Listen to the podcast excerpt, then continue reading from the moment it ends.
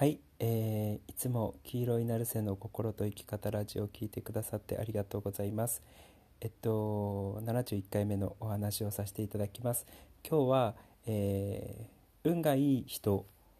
が、えー持っている2つの特徴っていうお話をさせていただきます。で、えっと巷でえーまあ、掃除すると運気が上がるよっていうこととかは結構言われてるんですけどそれでも、えっと、運気が上が上がらないいいことが起きないって言ってる人たちが、えー割と見落としてる、えーことをお話ししようかなって思います。で個人的に僕がえっとまあいろいろ関わっていく中でこの要素がある人はまあ間違いなくうまくいっているで逆にこの要素がなくなっている人とかなくなっている時期に関してはうまくいかなくなり始めるんですよねでこれはかなり露骨に出るなっていうことをね、えー思ってましたこのある特定の要素を持っている人は、えーうまくいき続けててでこの要素がない人に関してはことごとく本当にねなんかねことごとくうまくいってないっていう状況があるなって思ったので、えーちょっと能力とかこうスキルとかそういう問題ではない次元のことをお話しさせていただきます。で、えっと、2つ要素があるんですよね。でもちろん、あのいろんなところで話されてるようにで僕自身も話してるように、えっと、掃除が掃除によって運気が上がるっていうことも踏まえつつ、えっとまあ、それがダメだって言ってるわけでもないしむしろいいいいいいと思うので むしろ全然やった方がいいと思うので、えっと、その掃除をすると運気が上がるっていうことも踏まえつつでもこの要素は絶対外せないよねっていうことを、えーお話しさせていただきます。っていうのがもう過去から僕は YouTube でもポッドキャストでも何回も話してる要素なんですよ。それは絶対的な発泡工程なんですよ本当にでうまくいっている人本当にことごとく分かりやすいんですけれどもうまくいってる人ってものすごいいろんなことに対して肯定的に言ったりとか好意的に言ったりだったりとか褒めたりすることをものすごく自然にあのー言いまくっちゃってるんですよねそう。だから自然にいろんなものが大好きとかいろんなものが嬉しいとかいろんなものが楽しいとかいろんなものがありがたいっていうことをあらゆることに対してやっぱり褒める肯定する好意的に、えー言うっていうことをすごくやってるんですよ。で本人は意識してないのかもしれないんですけどそれが自然に出ちゃってるんですよね。そうつまるところナチュラルに発泡工程をやっている人はもうガンガンうまくいくんですよ。そう。でえっとまあ逆本当に逆なんですけれども逆にあの発砲否定いろんなことに対してネガティブな発言を言っちゃっている人の方がどんなに頭が良かったとしてもどんなに実力があったとしてもうまくいかないんですよね。そう面白いなって思って。であの対照的なこう2人があの僕のが教えた中とか関わってきた中でいたんですけど1人はものすごい頭がいいんですけどあらゆることに対して批判的な人がいたんですよ。でもう1人の方は頭がいいわけではないんですけれども発泡工程が完璧なんですよね。そういろんなことに対して今日嬉しかったとか今日楽しかったとか今日ありがたかったとかあのここの人が本当にこんな親切にしてくれて嬉しかったとかこんないいことがあったっていうことをこ ナチュラルに完璧に発泡工程してる人がいるんですよ。でその人はどんどんどんどん、えーうまくいってるんですよね。そう仕事に関してであったとしても、えー周りの人との人間関係であったとしてもうまくいってるんですよ。でも片や実力があったりとか能力があったりとか頭がいいのにもかかわらず発泡工程が全全くできてない人つまり真逆をやっちゃってる人発泡否定をやっちゃってる人っていうのは要は口から自然にネガティブなことが出ちゃってる人っていうのはそのそのある子がいるんですけどその子に関してはことごとくうまくいかないんですよねなんか一見すごく頭がいいからうまくいきそうに見えるんですけれどもことごとくうまくいかないっていう状態が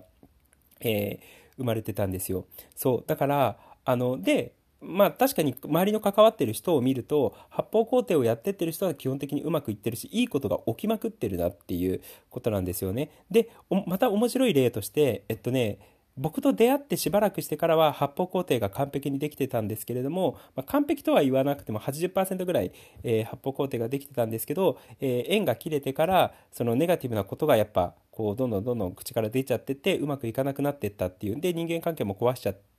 壊してあのーまあその恋愛あることを恋愛をしてたんですけどその関係もうまくいかなくなってったっていうある子がいるんですよね。でその子に関しては要するに発泡工程をやってる最中はうまくいき続けてたんですよ。でも発泡否定になっちゃってからはもうガンガン全部壊れてったっていう状態だったんですよね。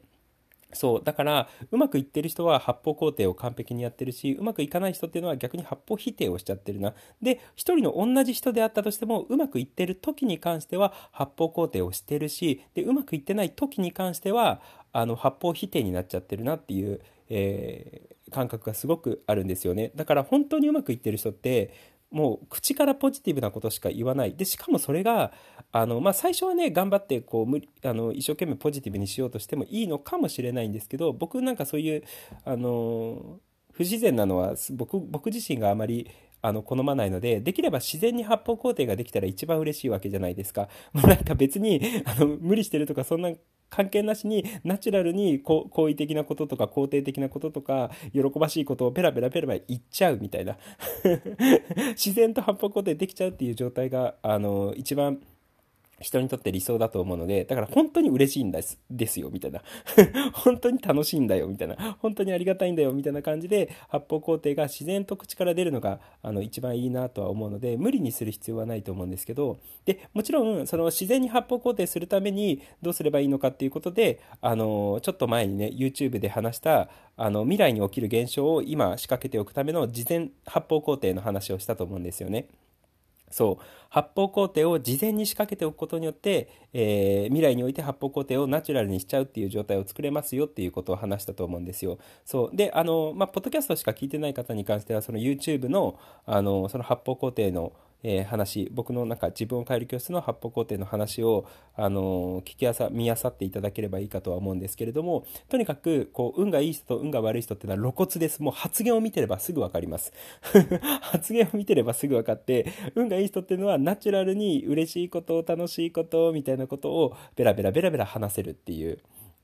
感じです。自然に発泡工程しちゃってて逆にあのうまくいかない人っていうのは自然に発泡工程が出てこないネガティブ自然に発泡否定をしちゃってるっていうことなんですよ。でこれが1個。運がいい人の特徴として掃除も踏まえてもいいんですけれども踏まえつつ、えー、発泡工程をえー、ナチュラルにできるっていうことですよね。で、もう1個目の特徴が意外に見落としがちなんですけど、で、これが、あの今言った自然に発泡工程ができるっていうこととつながってくるんですけど運がいい人って自然に発泡工程ができる人が周りにいるんですよ。要は運がいい人同士でつるんでいるような感覚なんですよね。そうだから自分自身も自然に発泡工程ができるし周りの人も自然に発泡工程をしているっていうだから発泡工程をし合えるこうコミュニティみたいなのができているっていう状態なんですよ。であのさっき話したみたいに僕が、えー、もう2013か14年ぐらいの話なんですけれども、えー、ある女の子と出会ってでその時に天国言葉のことを教え始めたら、まあ、僕自身も発泡工程をしてるし、えー、その子も発泡工程を自然にし始めたんですよね。でその時に発泡工程をし合うようなコミュニティができ始めたんですよ。でその時はうまくいってたんですよ。そうでも逆に、あの天国言葉やめてその子との縁が離れて僕自身がうまくいってたけどその子自身はその天国言葉をやめちゃったので、えー、発泡工程をしなくなっちゃって逆に発泡否定をするようになっちゃってうまくいかなくなり始めたっていうことなんですよねそうだから、えっと、発泡工程をしている時自分自身がするってこともそうなんですけど同じように発泡工程をしている人が周りにいるんですよ運がいい人って。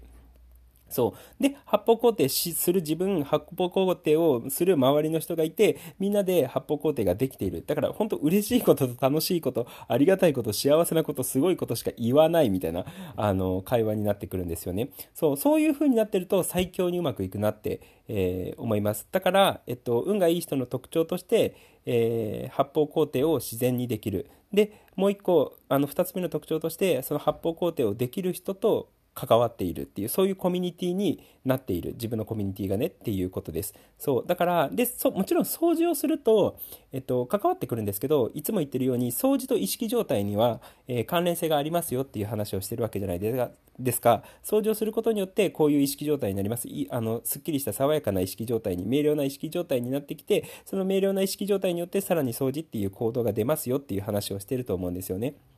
そう。つまり、あの、掃除をする方が心の状態が良くなるっていうのは間違いないんですよ。で、掃除をする心の状態が良くなる。心の状態が良くなることによって発泡工程ができるっていうスパイラルが生まれるので、あの、結果的に掃除をすると運気が上がるっていう風に言っていただいても、あの間違いではないだろうなって思うんですよね。そう。ただ、掃除をしてもうまくいかない人っていうのは、えー、この要素、発泡工程の要素っていうのを見落としがちだなっていうことを思ったので、えー、ぜひ発泡工程、もうなんか最近ね、すごく発泡工程、昔はね、音楽ワークとかファメーションとか、えー、入出力原理のことを集中的に話してたんですけど、今すごくね、発泡工程に意識があの言ってて、てか発泡工程をするとうまくいくんだっていうことが分かってきたので 今更みたいな感じなんですけど、でも発泡工程するとうまくいくんだっていうことがすごく分かってきたので、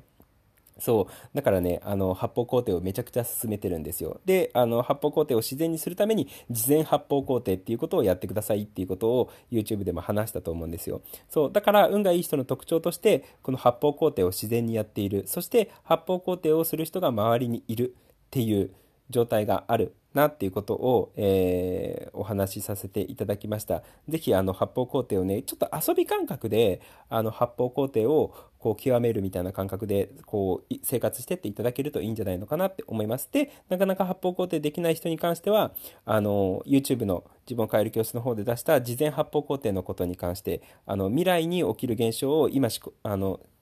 何仕込んでおくっていうことの事前発泡工程の話をちょっと前に話したと思うので、1週間ぐらい前かな、話したと思うので、えー、まあ、それ参考にしながら、事前発泡工程をもう本当に事前に仕込んでおいて、えー、未来においてナチュラルに発泡工程ができるっていう状態を作ってていただければいいんじゃないのかなって思います。で、もちろん、あの、音楽ワークとかの、あの、要素も取り入れながらやっていくとさらに効果的だと思うので、えー、ぜひやってっていただければいいんじゃないのかなって、え思います。そんな感じです。